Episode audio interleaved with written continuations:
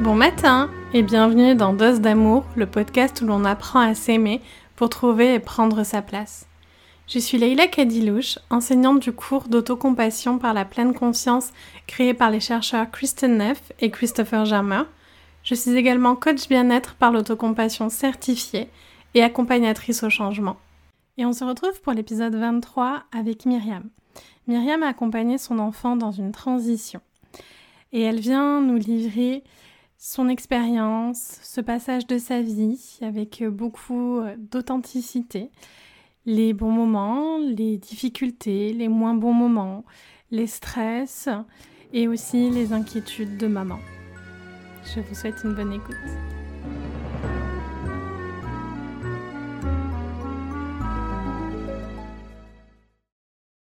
Bonjour Myriam. Bonjour Leïla.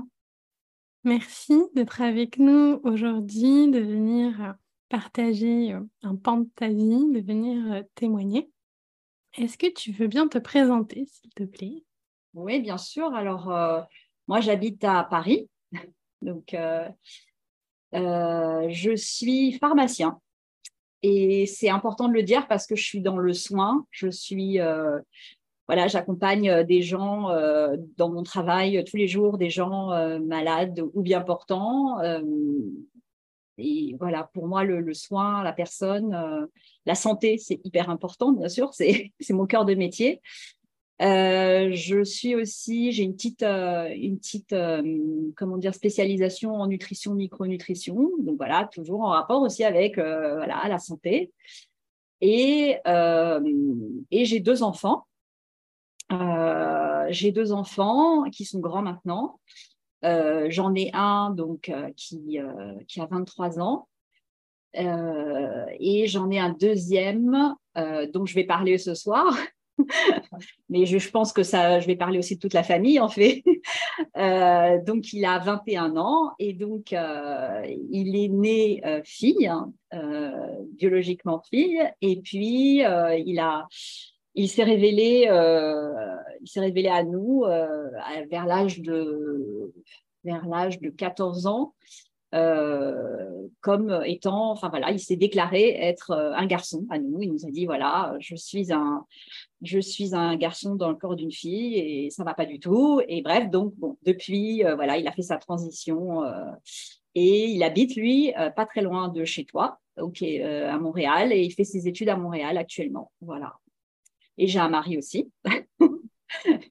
et voilà, et j'ai deux chats. merci, merci Myriam. Euh, c'est un point de vue, je trouve, euh, très intéressant, euh, un point de vue de, de maman face à la transition. Comment... Alors, j'ai plein de questions. j'ai plein de questions qui, qui viennent la première question, on va faire ça chronologiquement. au moment, est-ce qu'on parle de coming out aussi pour une, pour une personne trans Oui. quand ton fils fait son coming out, comment toi tu te sens Comment tu réagis Enfin, qu'est-ce qui se passe en toi? Bah, disons que, alors voilà, j'ai aussi un petit souci, ça c'est assez personnel, c'est que moi j'ai vraiment la, voilà, la notion que j'ai mis au monde une fille. Donc, euh, j'en parle au passé comme une fille. Et quand il a fait sa transition, bah, depuis, enfin voilà, j'en parle comme un garçon. C'est un peu mophrénique comme truc, hein, mais mm. voilà. donc, donc euh, quand ma fille euh, a fait son coming out, ça a été un peu particulier parce que je m'y attendais absolument pas. Euh, elle avait 13 ans et elle a fait ça au téléphone. Non, elle avait 14 ans, pardon. Elle a fait ça au téléphone. Elle m'a appelé sur mon lieu de travail, donc à la pharmacie, pour me dire Maman, maman, j'ai quelque chose à dire de très important. Euh, et donc, elle m'a dit exactement ce que je t'ai dit tout à l'heure. C'est, je, je, voilà, elle bafouillait, machin. Et euh, voilà, je suis, oui, dépêche-toi, j'ai du monde, nanana. Ben voilà, maman, je suis, je, réalise que je suis un garçon dans, une, dans un corps de fille. Alors là, moi, ça m'a, j'ai été scotchée, quoi. Qu'est-ce que qu'est-ce que tu me racontes Bon, j'ai cru qu'elle me parlait plus d'homosexualité sur le coup. Et puis, de toutes les manières, j'avais absolument pas le temps, ni les, voilà, la disponibilité mentale de lui parler au téléphone. et, et, je lui ai dit, écoute, on en parlera ce soir à tête reposée. J'étais assez secouée et, et j'ai cru que c'était un peu, enfin, pas une fantaisie, mais enfin, voilà, j'étais loin de m'imaginer ça, quoi. J'étais vraiment très, très loin de m'imaginer. Enfin, alors, pourquoi elle a fait ça? C'est que, en fait, elle savait très bien que j'avais un rendez-vous avec sa prof euh, quelques jours après. Et j'avais un rendez-vous avec sa prof parce que ça n'allait pas très bien à l'école et que je voulais qu'elle soit inscrite à l'étude. Et c'était cette prof qui dirigeait l'étude. Et en fait, cette prof, je l'ai su après, donc deux jours après, c'était sa confidente. C'est-à-dire que elle s'était confiée à cette prof à peu près six mois avant, alors qu'elle était en classe de, troisième. Euh, la, prof leur avait donné une rédaction à faire. Alors, je me souviens plus exactement du sujet, mais c'était du style, euh, euh, voilà, le, sujet, c'était qu'est-ce que tu aimerais être? Enfin, voilà, qu'est-ce que tu aimerais être? Et elle, elle a fait la rédaction sur bah, j'aimerais être un garçon, en fait. Et la prof, elle a détecté que c'était pas un truc, que c'était pas complètement. C'est pas anodin comme. Euh, imaginaire, quoi. Qu'il y avait une souffrance derrière. Et donc, du coup, bah, elle l'a pris en entretien et elle s'est confiée à elle, et, etc. Donc, la fille, à l'époque, elle mettait, pas, mettait pas sur ça le mot de transidentité. Elle était jeune, elle avait 14 ans. Euh, elle avait 13-14 ans, voilà. Et puis, bon, après, ce que je reproche un peu à cette prof, c'est qu'elle a gardé le secret, hein, que voilà, elle a, elle le secret pendant 6, 7, 6, 7, 8 mois. Donc, elle ma fille est passée de classe. Et donc, après, quand j'ai voulu voir cette prof pour l'entretien le, pour qu'elle soit inscrite à l'étude, bah là, la prof, elle voulait m'en parler. Elle l'avait dit d'ailleurs à, ma fille, elle avait dit, je vais en parler à ta mère, euh, parce qu'elle voyait bien que, l'enfant était, en souffrance, que les, résultats scolaires n'étaient euh, pas au rendez-vous, enfin voilà, se dégradaient. Euh. bon, voilà, bref, donc euh, c'est pour ça qu'elle a fait euh, son coming out à ce moment-là au téléphone parce qu'en plus elle, ne se sentait pas bien du tout quoi. C'était donc euh, bon après rétrospectivement c'est vrai que c'était une enfant qui était je ne pourrais pas dire spéciale mais elle était voilà elle n'était pas conforme au, au standard qu'on peut s'imaginer d'une petite fille. Elle n'a jamais aimé le rose, ça, il fallait pas lui en parler de cette couleur, dans les habits, dans quoi que ce soit. Et pas du tout girly, jamais, aucun moment, même, même bébé, même enfant, même petite fille, euh, rien du tout. Elle n'a jamais joué aux poupées. Pour autant, elle ne jouait pas non plus aux voitures. Euh, bon, euh, voilà, c'était c'était c'était une petite fille assez discrète. elle était beaucoup dans l'observation. Elle observait beaucoup les autres. Et, euh, et je pressentais bien qu'il y avait un truc, que c'était un enfant différent. Euh, ce qui nous a d'abord, ce qui nous a mené aussi euh, chez un psy quand elle avait 12 ans. Ça, c'était mm. au décès de sa grand-mère. Et elle passait en sixième aussi, donc tu sais, c'est un cap. voilà, on passe de l'école primaire, bref, elle changeait d'établissement, tout ça. Donc, on avait été voir un, une psy qui, elle, avait rien détecté de ce côté-là, hein, mais que, bon, voilà, je sentais que c'était un enfant qui était c'était euh, voilà, c'était une petite fille un peu euh, compliquée. Voilà. Mais euh, pour autant, sans problème énorme. Enfin voilà, mmh. c'était un petit mal-être, se posait beaucoup de questions. voilà. donc voilà, donc le coming out, ça a été, ça a été très, ouais, très rude pour moi. Et c'était moi qui, qui l'ai pris en pleine tronche, bien sûr. mon mmh. mari, lui, il était, il n'était pas concerné. Donc voilà, puis euh, c'est vrai que j'ai eu beaucoup de mal, beaucoup de mal à, digérer le, truc. On a tout de suite, évidemment, je me suis dit, il faut qu'on aille voir un, psy, un psychologue, un psychiatre, n'importe. Enfin, il faut mmh. qu'on C'est pas possible. Euh, le ciel me tombait sur la tête, quoi. Clairement, ouais. Mmh. Mmh. Je m'attendais pas du tout à ça. Ben, je, je, je, me doute et, et, je comprends que le ciel nous tombe sur la tête. En plus, c'était il y a quelques années.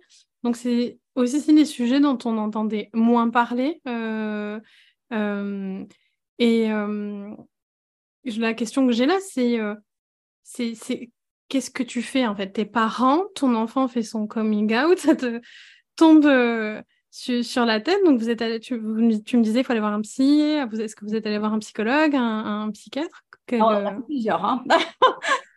Donc, d'abord, on a été voir un psychiatre.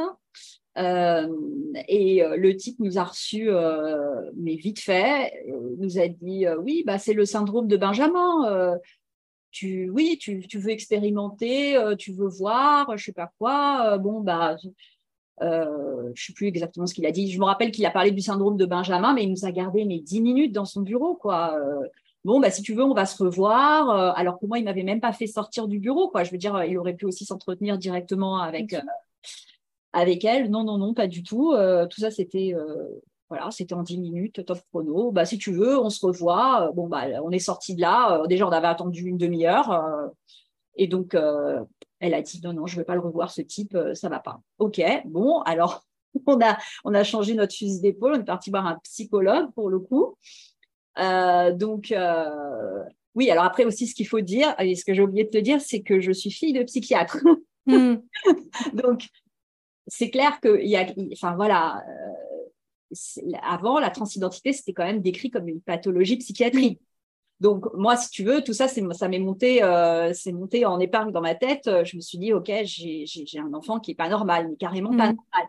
Sans, sans être, enfin voilà, je suis absolument ni homophobe, ni transphobe, ni quoi que ce soit, mais je me disais, là, il y a de la pathologie, quoi. Il y a, y a, mm. des trucs. Et à la limite, euh, voilà, je me disais, ça y est, j'ai compris ce qui ne va pas. et, euh, et, donc, du coup, donc c'est pour ça qu'on est parti direct voir un psychiatre. Et puis quand j'ai compris qu'en fait, bon bah le psychiatre, euh, il était complètement désarmé, euh, à part me dire que c'était le syndrome de Benjamin, il n'en savait pas plus. Euh, je me suis dit bon, on va aller, on va aller voir un psychologue cette fois-ci. Bon, alors après on est en plein Paris en plus, hein, donc il y, a, y a pléthore. Hein. Alors le psychologue qui nous a reçus nous a pris ensemble, puis après l'un et l'autre séparément. Donc ça, ça s'est bien passé. Pour autant, elle n'a pas voulu retourner le voir. Donc après, euh, je, après, je me suis dit, bon, alors, et puis ça s'affirmait, enfin, je veux dire, euh, voilà, ça s'affirmait. Je me disais, bon, c'est pas une passade. Euh, voilà, il y a eu la coupe de cheveux, ça aussi, ça a été un, truc. Donc, la coupe de cheveux a précédé le coming out. J'ai oublié de te dire, voilà, il y a eu, c'est vrai que, voilà, et, et son look était devenu de plus en plus androgyne. Mais je hmm. ne, vraiment, je, je, je voilà, je n'imaginais pas ça. Et, euh, et, du coup, euh, donc du coup, je me suis mise à, chercher ce qu'il y avait euh, comme, comme, enfin, comme prise en charge pour un. oui, comme ressource, comme aide. Pour un ado trans, enfin voilà, en, quête de, de genre, en questionnement de genre. Et donc, bah, là, il y avait deux, trois pistes à l'hôpital, mais avec des, avec des consultations complètement surchargées. Quoi impossible de joindre les, médecins directement, les secrétariats qui répondent pas, enfin bref. Et j'ai bien compris qu'il fallait que je sois dirigée par un, par un médecin de ville, enfin par une structure de ville. Je ne pouvais pas débarquer comme ça à l'hôpital avec mon enfant, euh, voilà, à la consultation de transidentité, c'était pas possible. Donc, euh, donc du coup, je me suis dit, bah, je vais essayer de, euh, parce que bon, il mal quand même. Hein, je me suis dit, je vais essayer de de frapper à la porte du, CMP. Donc, le CMP, c'est le centre médico-psychologique. Donc, en France, c'est vrai qu'on est quand même euh, très, très chanceux. On a des structures qui existent euh, par quartier ou par région et qui prennent en charge euh, les, donc, des structures même spécifiques aux ados et aux enfants et des structures pour adultes. Donc là, j'ai frappé à la porte de la structure pour les enfants de mon arrondissement, puisque j'habite à Paris. À l'époque, j'habitais à Paris. Euh, et, du coup, bah, il y avait, euh, je sais pas, deux, trois mois d'attente. Enfin, bref, je me suis inscrite sur une liste. Et puis, un beau jour, on m'a appelé et on m'a dit, OK, euh, on peut vous recevoir. Donc là, j'y suis allée. et on a passé deux heures, je crois, là-bas. Et c'est vrai qu'ils ne comptent pas leur temps. Enfin, je veux dire, tu vois, c'est des structures de l'État. Donc, il n'y a pas, il a pas, déjà, il n'y a pas de rémunération. Enfin, voilà, j'ai pas, j'ai rien payé. C'était complètement gratuit, hein, pris en charge. Et, euh, et, là, la, la, psychiatre, la pédopsychiatre, pareil, elle ne connaissait pas grand-chose à la transidentité, mais euh, bon, pour autant, elle était très curieuse, elle était euh, bienveillante. Et, là, ça a convenu à, mon enfant. Cette structure lui a convenu parce qu'elle n'était pas pressée par le temps, parce qu'elle avait un temps de parole indéfini. Enfin, voilà, elle prenait le temps qu'il fallait. elle, pouvait y aller une fois par semaine, une fois tous les 15 jours, peu importe. Euh, la psychiatre nous a, demandé à voir le père, du coup. Donc, pareil, il y avait des moments pour nous, nous trois, des moments pour nous deux, des moments pour un. Enfin, bref, voilà. Donc, on a commencé comme ça. Euh, et ça lui a fait ça lui a fait du bien. Bon, parallèlement, elle voulait aussi voir la psychiatre voulait qu'elle voie un psychologue. mais ça, ça ne s'est pas fait correctement. Et donc, grâce à cette psychiatre, j'ai pu avoir une lettre pour euh, rentrer dans, dans une prise en charge euh, vraiment de la transidentité avec un, médecin qui s'appelle docteur Chambry, qui est assez connu euh, voilà, sur la place de Paris. Et donc toujours en fait dans un CMP particulier, dans un CMP du, du 18e arrondissement où il prenait en charge les enfants et les adolescents transgenres ou pas d'ailleurs. Il y avait d'autres d'autres problématiques aussi. Et donc là, on a vraiment été pris en, charge. Euh, donc là, entre, entre ce moment, le moment où il y a eu le coming out et euh, le docteur Chambry, mais il y a eu peut-être un an qui s'est passé. Hein. Ah oui, c'est loin. Ouais, ça a été euh, quand même une grosse galère. Et lui, en fait, bah, le, diagnostic, il l'a posé dès la première, dès la première séance. Quoi. C'était, alors ça, ça m'a un peu choqué. Si tu veux, je me suis dit, mais mince, c'est très rapide. quoi. Est-ce que c'est pas trop rapide? Est-ce que voilà bon. Bon, il l'a vu plusieurs fois, euh, voilà. Et puis euh, les choses se sont faites euh, doucement, mais sûrement vers un vers une transition, quoi, une transition mm. à l'école, une transition à la maison, une transition à la à la famille, à la société. Enfin voilà, quoi, ça c'est. Pour autant, tu vois, nous donc, il a, l'enfant a été pris en charge vers l'âge de 16 ans par par le docteur Chambry. Et, nous, et donc, euh, euh, bon, euh, il était en souffrance, hein, ça c'est clair, souffrance psychologique, mais c'était pas non plus je vais me suicider, enfin voilà. Bref, donc, mais c'était quand même, il y avait une demande de sa part de, prendre des hormones. De, bon. Et moi et son père, on n'a pas cédé, on a dit, enfin, on, se, on a dit non, tu n'as pas 18 ans, c'est une trop grande responsabilité pour nous. et on préfère que on préfère que tu attendes euh, que tu aies 18 ans. Ça sera, c'est c'est la majorité légale en France.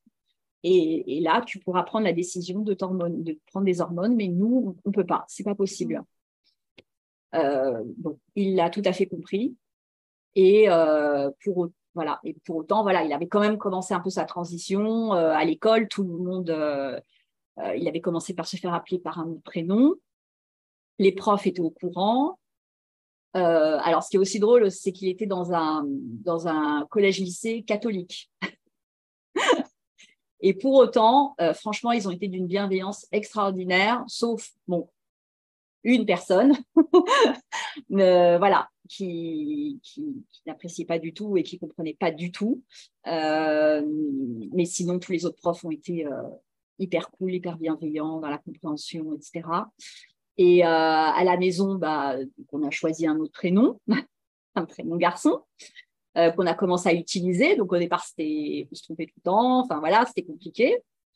Euh, pour autant, lui, il ne se sentait pas de faire son coming out auprès de la famille élargie, c'est-à-dire les, les grands-parents, les, tantes, les, tantes, les oncles, etc. jusqu'au jour où il a eu 18 ans et je lui ai dit mais écoute voilà pour ton anniversaire tu vas tu vas écrire une lettre toute à tous les membres de la famille euh, et, tu vas expliquer. Et, euh, parce que c'est incontournable. Tu peux pas jouer au chat à la souris éternellement comme ça. Euh, et donc, il l'a fait. Et il a trouvé en une de mes belles-sœurs une, une, aide pour rédiger la lettre. Et il l'a envoyé à, à ses grands-parents, à ses oncles, ses tantes. Et puis après, bon, bah, il y a eu des réactions diverses et variées. Mais en gros, ça a été bien accueilli. Voilà, ça a été, ça a été même très bien accueilli. Euh, bon, j'ai un élément, toujours un membre de ma famille qui l'a pas bien reçu cette info. Euh, mais bon, voilà, c'est c'est comme ça. Ça, ça m'a rendu très triste aussi, mais bon, euh, c'est comme ça. Comment toi tu as vécu cette période en tant que maman? Euh, parce que euh, il doit y avoir, j'imagine, des peurs, il doit y avoir, euh, j'imagine, de, de la souffrance aussi, de voir ton enfant souffrir, de pas comprendre forcément, dans le sens où c'est peu connu, il n'y a pas de ressources, il faut se battre pour avoir des ressources, tout ça. comment toi, tu as vécu ça bah, Moi, j'étais complètement dans l'incompréhension, enfin, j'arrivais pas à comprendre en fait. Euh, donc moi-même aussi, j'ai consulté forcément. Euh, j'ai pas consulté très longtemps en fait. quand je suis arrivée chez la psychiatre qui m'a pris en charge. Je lui ai dit, écoutez, voilà, moi, je suis pas là pour raconter euh, toute ma vie depuis ma naissance.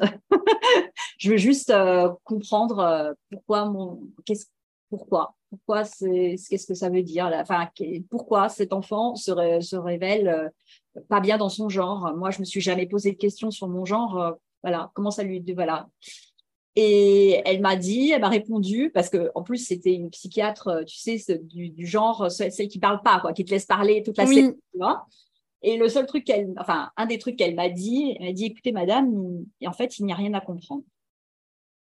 Et eh ben ça, voilà. Ben, du coup, je me suis dit, ok, il n'y a rien à comprendre. Bon, bah donc, euh, s'il n'y a rien à comprendre, euh, je vais accompagner, du moins, voilà, du mieux que je peux. Et euh, dans les gros moments de, souffrance personnelle, enfin voilà, où je me, où je faisais plus ou moins le deuil de ma fille, euh, je, et que j'arrivais pas à comprendre que, que, tout ça me paraissait complètement schizophrénique, je me disais quand même, je me disais, c'est comme si j'avais un enfant malade, il faut que je l'accompagne du mieux que je peux. Euh, je vais pas comprendre la, enfin, je peux pas comprendre la maladie, euh, elle est là. Et voilà, c'était malheureusement, enfin voilà, c'était, j'avais besoin de passer par là, de me dire, euh, c'est comme si c'était un enfant qui avait un handicap, c'est comme si c'était un enfant qui avait une maladie. C'est comme ça, c'est injuste ou je ne sais pas, ou c'est comme ça. Et qu'est-ce que je dois faire? Et eh ben, je, peux, je ne peux que l'accompagner, c'est tout. Mmh. Euh, je peux pas, j'ai pas à juger. J'étais même pas dans le jugement, quoi. C'était donc euh, voilà, c'est vrai que ça m'a aidé en fait de me dire j'accompagne une personne comme comme quand je dans mon travail en fait. Mmh. Hein, euh, voilà, j'accompagne une personne qui est soit en situation de handicap, soit euh, malade. Euh, je l'accompagne et je suis sa maman, donc il faut que je sois présente et, c'est la moindre des choses quoi en fait. Hein. si j'avais un enfant malade, bien sûr que j'accompagnerais. Donc, donc voilà, c'est comme ça que j'ai pris les choses. Et après, j'avais tellement personne autour de moi qui était concerné par le sujet que c'est vrai que je me suis inscrite à un réseau social de, parents euh, d'enfants transgenres et ça, ça m'a mm. beaucoup aidé aussi. Mm. J'ai avec des gens que je connaissais même pas, mais euh, voilà, ça m'a énormément aidé euh, parce que bah, j'étais perdue. Quoi. Bien sûr. Mm. Puis tu pouvais parler avec des gens qui pouvaient vraiment comprendre ce que tu vivais, en fait. J'ai une autre question, moi, un peu plus d'un point de vue psychologie systémique, dans la psychologie systémique, on considère qu'en fait, ça sert à rien de traiter une personne, il faut traiter le, système ensemble. Puis, euh, on voit bien, euh, dans le cas de, ton histoire que tu nous partages, que ça a des conséquences sur toi, sur la cellule familiale, sur euh, ton mari, mais tu as un autre enfant aussi. comment vous vous êtes adapté, en fait, dans la, dans la cellule familiale alors, euh, mon fils aîné, il est très secret et on ne sait pas ce qu'il pense trop. J'ai beaucoup d'amis qui m'ont dit oui, il devrait aller consulter lui aussi, ça doit le bouleverser, ça doit le. Bon, il n'a jamais voulu. Et on lui a dit, hein, voilà, la porte est ouverte, euh, si on, peut faire aussi une thérapie familiale, enfin bref, il euh, n'y a pas de souci. Non, lui, il a jamais, il a toujours refusé. Je pense que ça l'a quand même un peu secoué, je dois dire, mais il l'exprime pas. Euh, quand on lui a plus ou moins dit voilà qu'est-ce que tu en penses de tout ça euh, il me dit bah c'est pas un problème c'est pas un problème. Euh, s'il veut qu'on l'appelle comme ça bah, on va l'appeler comme ça. S'il veut qu'on lui dise il on va l'appeler il. Bon c'était l'adaptation totale. Bon alors qu'à cette époque oui donc il avait lui-même 17 18 ans quoi mmh. on doit dire que quand euh, on en a parlé bah, à mes neveux, mes nièces qui sont beaucoup plus jeunes, bah, ils se sont adaptés d'une manière incroyable. Quoi. Enfin, euh, bon, ils ont, ils ont mégenré un petit peu au départ, ils se sont trompés dans le prénom, ça c'est voilà, obligé. Mais pour autant, ils avaient envie, ils ne se posaient pas 36 000 questions comme nous les adultes en fait. C'était euh, voilà, ok, c'est comme ça, c'est comme ça. Euh, si ça lui fait plaisir, enfin si, si ça le rend heureux qu'on l'appelle euh, il, que on va on va on va faire ça, il n'y a pas de souci. Donc ça c'était mon fils aîné. Bon, mon mari lui, bah je pense qu'il a eu du mal aussi, mais pareil, il exprime pas trop ses émotions et voilà. Mais je pense qu'il en a un peu parlé avec sa enfin avec sa sœur Peut-être, je ne sais pas. Bref, mais euh, au départ, ouais, non, il était complètement fermé à, ce truc, à cette histoire. Il dit, mais c'est n'importe quoi, euh, elle fait ça pour se rendre intéressante, enfin, pour se rendre intéressante, pour attirer l'attention, etc. Je fais, mais ça, c'est pas un truc qu'on peut inventer, enfin, c'est pas possible. Enfin, bref, donc, euh, bon, avec le temps, il s'est complètement habitué. et puis, la transition, ça aide aussi, hein, parce que, bon, quand il a commencé à s'hormoner, les poils ont poussé, la voix a mué. Bon, ça aide beaucoup. Hein. Euh, voilà, on peut plus dire elle hein, au bout d'un moment. Donc voilà. Après, moi, ce que j'ai eu beaucoup, beaucoup, beaucoup de mal, et là maintenant j'arrive à le faire, c'était regarder des photos. Regarder des mmh. photos euh, d'enfants, filles, petites. Je me mettais systématiquement à pleurer, c'était pas possible. Mmh. Et bon, ça fait, euh, ouais, ça fait à peu près un an que bon, maintenant j'ai plus de problème pour regarder les photos, les photos du passé. Voilà. Parce que tu nous l'as dit tout à l'heure, tu faisais le deuil de, de ta fille, en fait. Ouais.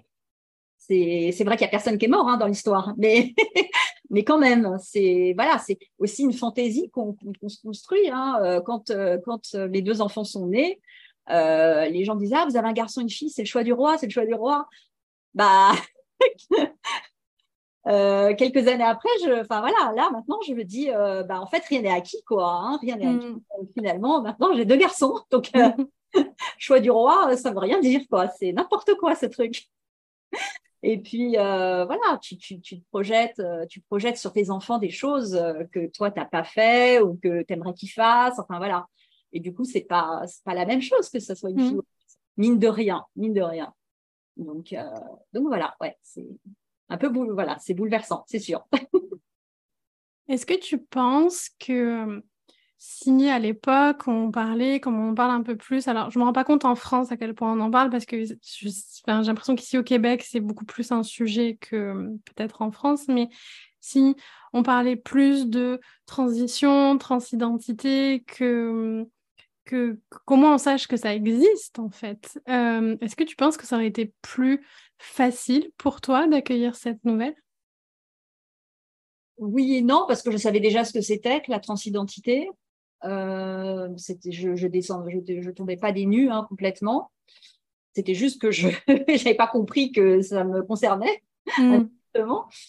Euh, maintenant, on en, parle beaucoup. Hein. Il y a beaucoup d'émissions euh, là-dessus. Euh, donc, bon, mais pour autant, tu, regardes ce que tu as envie de regarder et tu écoutes ce que tu as envie d'écouter. Là, récemment, on a reçu à la maison un, de mes cousins qui a donc à peu près mon âge, qui est un peu, un peu plus jeune. Donc, il a les 45 ans, je crois, un truc comme ça, 50 ans, maxi, avec sa fille. Et lui, il ignorait complètement, parce que c'est pas un, cousin avec qui j'ai beaucoup de relations, euh, il ignorait complètement que ma fille était euh, maintenant un garçon. Donc euh, bon, voilà, moi j'ai plus de problème à le dire. Avant j'avais une petite réserve, ça dépendait des gens, ben, ça, voilà. Bon là je lui ai balancé en pleine, enfin je lui ai dit bon bah tu sais là tu verras pas ma fille parce qu'elle est, elle est, elle est partie étudier à Montréal et puis d'abord c'est plus une fille, c'est un garçon. Mais j'ai vu à quel point il était ignorant de toutes ces de toutes ces mmh. de transidentité. C'était ouais, il avait un peu, euh, il mixait un peu le, fait de l'homosexualité, enfin le fait du genre et le fait de la sexualité. Et de l'orientation sexuelle. C'était, euh, enfin, il mélangeait tout quoi. Je lui, je dis mais non, c'est pas, c'est pas ça que je suis en train de te dire. enfin bref, et donc j'ai, je voyais bien qu'il était complètement perdu. Et pour autant, voilà, il, il a accès aux mêmes médias, infos, euh, tout ça. Il, il travaille même en plus avec des, avec des adolescents lui-même, mm. Donc, euh, bon, il était complètement euh, ignorant de tout ça. Oui, il était dans, en, en, recherche, on appelle ça les echo chambers, donc euh, la chambre d'écho, puis on entend que des, bah, les nouvelles qu'on veut voir, les, les, ce qu'on veut voir, quoi. Je trouve qu'il y a beaucoup d'amour dans l'histoire, enfin, c'est une histoire, hein, dans la vie que, tu nous racontes dans ce passage-là, parce que il il y a quand même un fort choc, de beaucoup d'incompréhension, mais il y a beaucoup d'amour d'accompagner ton enfant dans cette période-là et, et dans la famille, en fait, de rester, de, de, rester unis et de d'accompagner ben, pour que cet adolescent, futur jeune adulte, soit le plus heureux possible. Et ça, je pense que c'est hyper important. Ça, je l'ai vu aussi dans les, réseaux, enfin, dans le réseau social, parce que je n'en ai pas fréquenté mille. Hein je voyais qu'il y avait une vraie souffrance dans, les, dans certaines familles, des familles monoparentales avec, des, mères qui élèvent des enfants seuls, avec des, enfants qui ont tellement de problématiques, un, qui était transgenre, l'autre qui est autiste. Je, enfin, je me disais, mais comment font-elles quoi et, et, je me rends bien compte que c'est tellement important, la famille autour. Enfin, il faut qu'il y ait un vrai... Si on ne peut pas compter sur sa famille, il y a tellement de jeunes en déshérence enfin voilà. Et ça, pour le coup, on le voit, on voit dans les émissions télévisées, hein, euh, des, personnes transgenres qui, euh, qui souffrent euh, de, rejet social de leur famille aussi. Enfin, c'est, mm. Et, voilà, elles n'ont rien fait de mal, ces personnes-là. Enfin, elles sont vraiment, elles sont déjà malheureuses. Si en plus on les met, elles peuvent plus compter sur leur famille. Si les, les mères refusent de les voir, enfin, ça va pas, non, c'est pas, pas bon du tout, ça, c'est pas aidant, quoi. Mm. on peut pas aller dans le bon sens, on peut pas.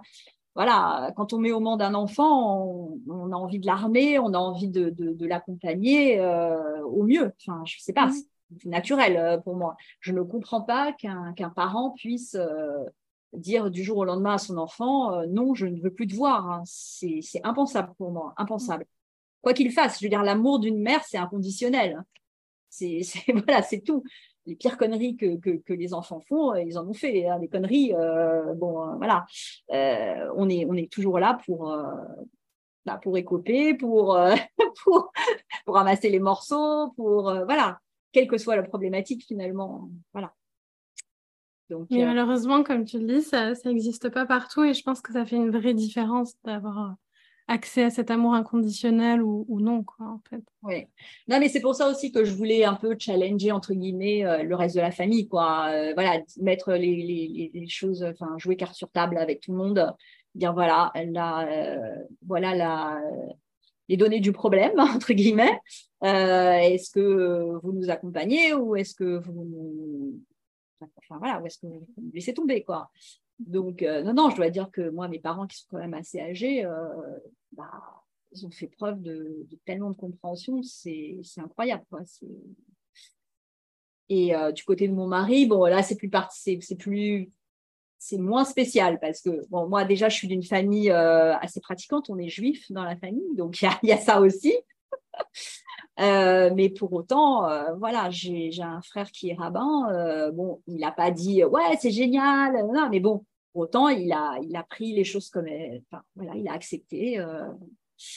Et du côté de mon mari, mon mari, lui, il est d'origine hollandaise, donc là-bas, ils sont connus quand même pour leur ouverture d'esprit. Et pour le coup, voilà, c'est vrai que, alors eux, c'est passé comme une lettre à la poste, aucun problème. Enfin, voilà, quoi, c'est se prennent pas la tête comme nous, peut-être, je ne sais pas. Mais euh, beaucoup moins ouais, de prise de tête, de quand dira-t-on, de machin, ils ne se, prennent pas le chou. quoi. C'est assez admirable, je dois dire. donc, euh, donc voilà. Comment tu te sens euh, aujourd'hui? Est-ce que donc, euh, j'ai l'impression que ça va mieux d'après ce que tu nous as dit, qu'il y a beaucoup plus de compréhension, d'acceptation. Bon, il y a toujours un soutien sans faille hein, pour ton fils, ça, ça a été là du début jusqu'à maintenant. Mais, mais, mais comment, tu, comment tu te sens? Bah, Tu vois, pour autant, je... oui, un soutien sans faille, mais voilà, j'ai quand même euh, des réserves. C'est-à-dire que tu sais, quand tu demandes le changement d'état civil, enfin le changement, voilà, euh, le changement d'état civil, euh, il retouche ton, ton acte de naissance. Et ça, j'étais pas du tout d'accord parce que voilà, encore une fois, pour moi, j'ai mis au monde une fille, quoi. Mm. Donc moi, ça m'a choqué quand on m'a dit, mais on va, l'acte de naissance va être retouché. Voilà. Donc, déjà premier premier truc qui qui passe pas. Deuxième truc, ça a été euh, ça a été la chirurgie. Donc, il, mmh. s'est fait, il s'est fait faire une torsoplastie. Et, et alors que, bon, c'était une fille pratiquement euh, bonnée Jeanne Berkin, quoi. Enfin, tu vois, il n'y avait rien. Et moi, j'étais là, mais, mais c'est quand même une mutilation, tu vois.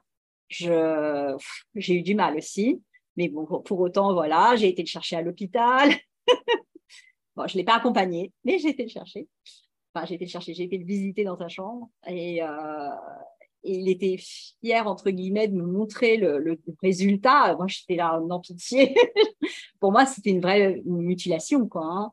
Mais voilà, après, je me dis, allez, euh, il a réduit ses chances d'avoir un cancer du, un cancer du sein. Donc, j'essaie toujours de voir les trucs un peu en, positif. Hein.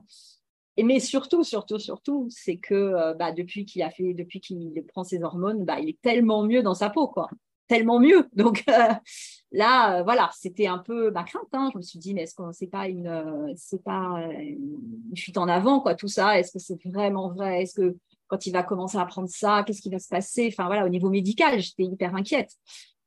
Bon, après, je me disais, bon, allez, s'il se plante, il peut toujours arrêter les hormones, ça reviendra en arrière. Bon, on aura, on aura le droit à une épilation laser qui va nous coûter un bras, mais et en fait, non, quoi. C'est vraiment, voilà, il se sent tellement mieux dans, dans sa peau avec cette identité, ce genre de garçon. Voilà, il n'y a rien d'autre à dire quoi. C'est c'est pas un garçon. c'est vrai que c'est quelque chose qui peut faire peur euh, chez un adolescent ou un enfant d'entamer une transition euh, médicale euh, parce qu'on on, doit se demander, j'imagine, est-ce que est-ce que c'est pas une phase? Est-ce que la personne ne va pas le regretter plus tard? Est-ce que, enfin, euh, tout, tout, ça? comment c'est vérifié? Est-ce Enfin, c'est dans les différents entretiens, comme tu disais, avec ce, ce médecin Normalement, euh, le psychiatre, il, euh, il, enfin, voilà, il aborde tous ces, tous ces, toutes ces problématiques-là. moi, c'est vrai que quand le parcours médical a été initié, il était encore mineur, donc je suis allée au rendez-vous à l'hôpital avec l'endocrinologue surtout. Mmh. Euh, j'ai pas trouvé, enfin voilà, j'ai pas trouvé que c'est été bien bien expliqué. Euh, bon, le, risque des hormones, oui, il a été bien expliqué. Euh, voilà, parce que c'est clair que ça augmente son risque quand même cardiaque, mmh. d'autant plus qu'il fume. Donc ça, le, médecin a bien insisté là-dessus. Euh, mais voilà, pour autant, on ne lui a pas proposé, par, exemple, alors je ne sais pas si c'était par rapport à l'âge ou autre, de faire un prélèvement d'ovocytes, si tu veux, pour euh, euh bébés euh, voilà, qui souhaiteraient par la suite. Bon, moi, j'ai évoqué le sujet avec lui, mais il était tellement jeune encore, à 18 ans, tu vois, c'est compliqué. Donc, il me dit, mais maman, on est déjà assez nombreuses sur la Terre. Moi, si un jour je veux des enfants, je les adopterai. je ne veux pas avoir d'enfants. Bon, ça, c'est aussi euh, en rapport avec, euh, avec la dysphorie. Hein. Enfin, voilà, euh, la façon de son corps, je, je, pense que ça serait un peu compliqué de se voir enceinte. Quoi. et là, pour le coup, je lui donne complètement raison. Enfin, je veux dire, voilà, un enfant adopté, pour moi, c'est la même chose qu'un enfant naturel. J'ai aucun problème avec ça. Et je pense que, voilà, pour lui aussi, euh, et, voilà, donc il envisage d'avoir des enfants, mais pas euh, par les voies euh, naturelles et normales, on va dire. Je pense que voilà, pour l'instant, il est encore jeune, hein, il a 21 ans, mais voilà, il, en parle des fois d'avoir des enfants, mais voilà, je pense que ça serait des enfants adoptés. voilà. Bref, mais donc voilà, j'ai trouvé que l'endocrinologue n'avait pas vraiment été très très pointu là-dessus. Euh, je crois qu'il n'en a même pas parlé, quoi, en fait, euh, de, cette histoire de, prélèvement éventuel d'ovocytes ou autre. Euh, voilà. Et sinon, après, je sais qu'à un moment, le psychiatre lui a proposé de prendre un, anxiolytique parce qu'il y, avait beaucoup de crises d'anxiété. Hmm. ça, c'était avant la transition, la vraie transition hormonale, on va dire. Donc, il avait des crises d'anxiété. Euh, donc, euh, il a refusé de prendre un antidépresseur, mais il a accepté de prendre des anxiolytiques ponctuellement quand il avait des, crises d'angoisse. quoi. Les crises d'angoisse euh, se, sont un peu atténuées quand même, hein, beaucoup même. Hein. donc, il a quand même toujours un petit peu d'anxiolytiques sur lui, au cas où, mais il me parle plus de ces crises d'angoisse mmh. phénoménales qu'il pouvait avoir. Donc voilà, moi je me dis quand même que bah,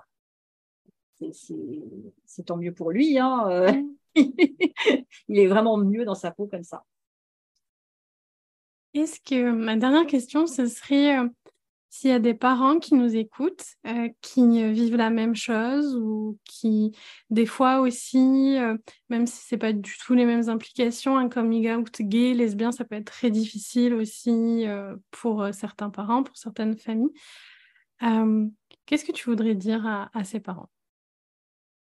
Bah Déjà, il ne faut pas qu'ils restent tout seuls avec leurs problématiques faut qu'ils en parlent parce que voilà qu'ils en parlent soit à des à des praticiens de santé euh, soit à la famille il euh, faut pas rester dans son coin faut voilà faut vraiment échanger. C'est dans l'échange qu'on trouve les solutions.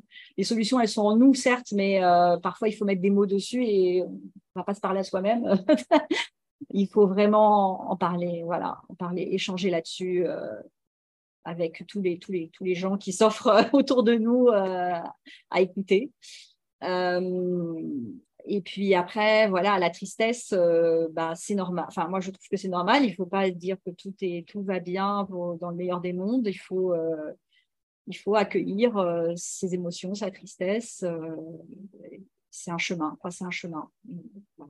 Moi, je vois, j'ai un ami qui, quand je lui ai annoncé ça, il m'a dit n'a pas dit que j'avais de la chance, mais il m'a dit, tu vois, c'est une expérience pour toi, c'est, c'est, c'est, ça fait partie de ta vie, c'est, c'est, sur ton chemin, et il faut, euh, c'est une épreuve euh, ou, euh, ou pas, enfin, tu le prends comme une épreuve ou pas, mais c'est, c'est sûr que tu grandis, tu grandis, tu vois les choses différemment, tu vois les choses différemment. Moi qui étais vraiment tout le temps à me dire euh, il faut être dans la norme, il faut être dans la norme. J'étais tout le temps avec ce truc de normalité en fait euh, dans la tête. J'étais très euh, conformiste en fait. Hein, bah, là, ça m'a fait sauter quelques verrous, hein, clairement.